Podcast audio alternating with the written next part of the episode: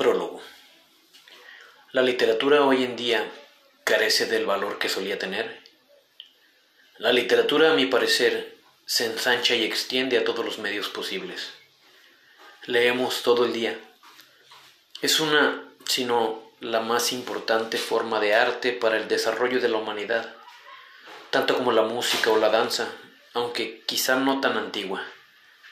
Pero desde que escribimos y leemos tenemos la necesidad de saber discernir qué es o qué no es literatura. Y es una necesidad que nació junto con la escritura, ya que el lenguaje es el alma de lo escrito, como lo es de una pintura los trazos de colores.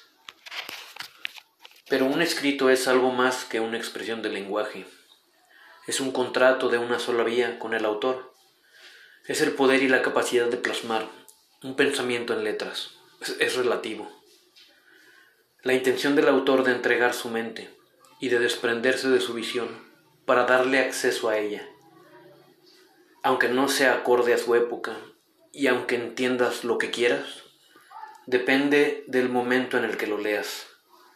Nadie escribe para sus propios contemporáneos. La relación de libro y lector trasciende el tiempo y las mentes, lo cual me lleva a pensar que ni un solo escritor debería poder vivir de lo que escribe. Si se escribe con la intención de hacer dinero, se volverían sus escritos unas prostitutas, por el hecho de nacer para enriquecer, y el escritor se debería dedicar a otra cosa.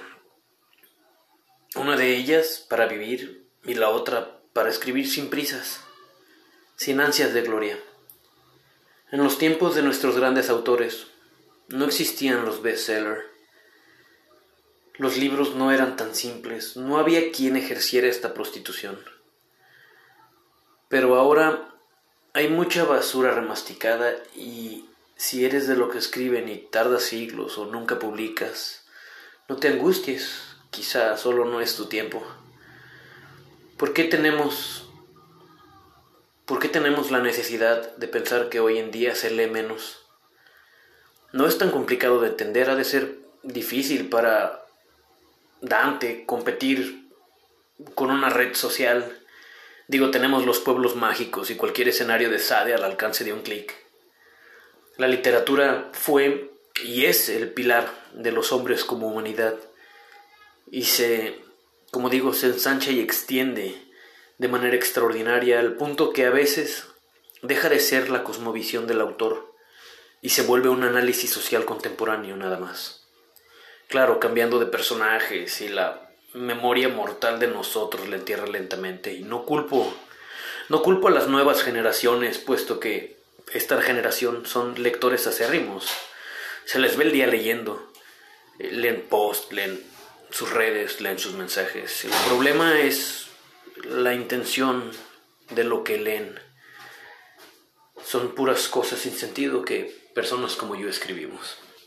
Gracias.